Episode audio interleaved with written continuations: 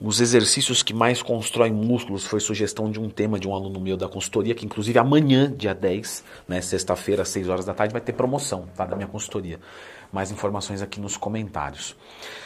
Então, pessoal, é, vamos comentar os exercícios que mais constroem músculos, mas a gente tem que lembrar só do seguinte, tá? Não é porque é mais constrói músculo que obrigatoriamente tem que ser a prioridade do seu treino. Porque vocês têm que entender o seguinte, nem tudo que é grande é bonito. Então, às vezes, você vai pegar um físico que é feinho, e aí você vai, por exemplo, dar esteroide para ele, ele vai ficar um feião, certo? Vai passar de um feinho pequenininho para um feio grande, é um feião, não é? Você tem que mudar o seu shape. E para mudar o seu shape, os exercícios isoladores, eles são muito bons. Por quê? Porque vai pegar detalhes que estão faltando no seu corpo. Então, uma pequena ressalva, tá? Mas, caso não seja, né, ah, estou proporcional ou sou muito iniciante para ver isso, Vamos pensar então nos exercícios que mais fazem a gente ganhar músculo. E aí, com certeza, eu vou começar com o agachamento livre. Tá? O agachamento livre ele vai trabalhar os glúteos completos, principalmente em termos de espessura. O que é a espessura do glúteo? É você jogar o glúteo para trás, certo? Que é o glúteo máximo. Você vai trabalhar as coxas completas, então parte da frente, parte de dentro e parte de trás da coxa, quadríceps, adutores e isquiotibiais. Fora isso, também vai trabalhar a região lombar, né, os eretores de espinha. E o pessoal normalmente, quando começa a fazer muitas vezes é, é, exercício na máquina, começa a fugir dos exercícios livres, você percebe que aquela lombar, assim, aquela região lombar começa a ficar meio flácida, a pessoa seca, mas você vê que não aprofunda o corte, fica um pouco de. um aspecto, né? É, é não treinado mesmo, né? Então não fuja do agachamento livre, tá? Ele é, ele é, um exercício fantástico. Não que você precise fazer ele em primeiro exercício, tá? Até falei disso no meu curso que ensina como montar um treino em periodização do zero. Você pode colocar ele por último, tá? Uma questão estratégica. De repente eu quero focar mais meus isquiotibiais, então eu coloco os, os, uma flexora primeiro e depois ele, mas ele estar no treino é fundamental. Assim como o levantamento terra. O levantamento terra, pessoal, é extremamente completo, tá? Talvez seja o exercício que mais pegue músculos de uma vez. Né? Eu recebi uma, uma, uma, pergunta na caixinha de perguntas do Instagram, que eu abro todo dia. Qual é o exercício que mais pega músculos? Eu fiquei pensando, assim, uma pergunta que eu nunca tinha feito para mim mesmo, né? Mais de 10 anos. Mas provavelmente é o levantamento terra. Porque vamos lá, ele trabalha é, a coxa, então isquiotibiais, um pouquinho do quadríceps, menos, mas mais isquiotibiais. Se você fizer ele em forma de sumô, vai trabalhar os adutores de coxa, mas ok, vamos fazer o convencional. Vai trabalhar o reto abdominal, a região lombar, que é, que é a ênfase maior dele, os glúteos, as dorsais, os trapézios, os bíceps, o deltoide anterior, o antebraço. Quer dizer, trabalha músculo demais. Então isso aqui, galera, isso aqui acelera o processo incrivelmente. De novo, é um exercício avançado, é um exercício pesado. Então você que é muito iniciante, você precisa às vezes fazer alguns outros exercícios para você conseguir estar tá pronto para ele. Mas você que já é intermediário, o levantamento terra, e aí o pessoal pergunta, devo fazer com costas ou com perna, né, ou com coxa? Lembra de procurar no Twin mais tema, já expliquei. Você vai fazer ele com costas, porque ele trabalha muito mais a lombar do que o restante dos músculos. Mas ele também vai trabalhar membro inferior. Então cuidado para não fazer costas num dia e coxa no outro, porque pode comprometer o treino.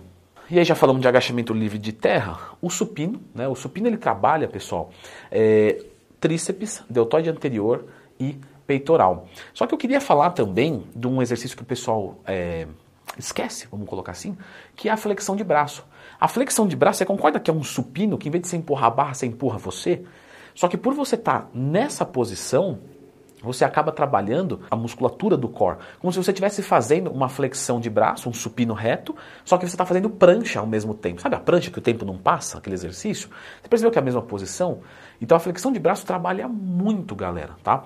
É um ótimo exercício também para você ter. Assim como a barra fixa, que trabalha as dorsais, os bíceps, antebraço, trabalha o miolo do trapézio, trabalha o abdômen também como estabilizador. Então a barra fixa também é um exercício muito completo. Um outro muito completo é o desenvolvimento militar, né? Tô aqui sentado, tô fazendo desenvolvimento. Beleza, você está trabalhando, deltoide, né? É, é, tríceps. Só que quando você faz o militar, e o militar a gente vai entender ele de pé, você tem que fazer o exercício com ele de pé, essa estabilização recruta mais unidades motoras, faz gastar mais calorias, o que é ótimo, porque quando a gente gasta caloria a gente pode comer mais, e quem come mais treina mais e consequentemente evolui mais, e por evoluir mais vai conseguir treinar mais ainda, comer mais ainda, evoluir mais ainda, esse é o princípio. Então, desenvolvimento feito de forma em pé Cuidado com a estabilização da coluna, não exagera na carga, tá? Faz concentrado, mas é um, um, é o exercício que mais vai construir músculo da parte dos ombros. E aí dos trapézios é a remada alta. Ó, no encolhimento eu tô trabalhando só trapézio aqui, certo? Pouquinho de antebraço por isometria.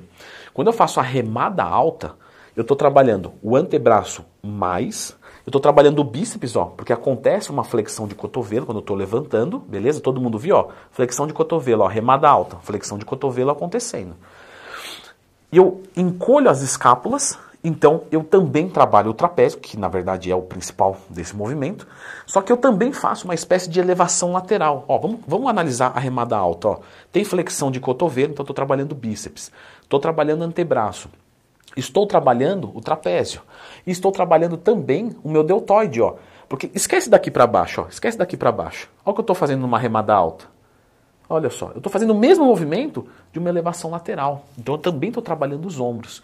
Remada alta tem que fazer parte do seu treinamento se você quer construir músculos como um todo. Outro exercício muito bom, paralelas, tá? As paralelas vão trabalhar a parte inferior do peito. Se você inclinar o seu tronco para frente, se você manter ele ereto, você vai trabalhar mais os deltoides e os tríceps. Inclinou para frente, deltoide, tríceps e peitoral mas também trabalha o abdômen. Então ele é um exercício muito completo. Se você não consegue fazer, assim como a barra fixa, hoje a gente tem máquina como o Graviton. Né? Então o Graviton dá aquela ajudinha para você conseguir terminar o movimento com uma carga que não é do seu corpo. Panturrilha, gêmeos em pé. Tá? O gêmeo sentado ele isola um pouco mais o sólio. O sólio é uma musculatura que está, vamos colocar assim, pelo amor de Deus, tá? que está dentro da sua panturrilha. Mas é legal você trabalhar o sólio porque ela empurra a panturrilha para fora e também aumenta o diâmetro. Mas se você quer trabalhar a panturrilha como um todo, os gêmeos em pé é melhor, ok?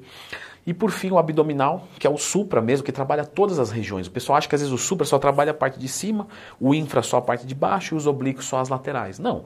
O supra vai trabalhar o abdômen, todos vão trabalhar o abdômen como um todo, tá? Mas o supra é onde vai mais ter, vamos colocar assim, uma homogeneidade do movimento. Então, o abdominal supra. Certo? Eu vou deixar a indicação de um vídeo aqui que é lá do princípio do vídeo que eu falei, né? Se você tá com shape feio, você não adianta crescer, você tem que deixar proporcional. E aqui eu vou ensinar você como você pode montar o seu treinamento para ficar proporcional.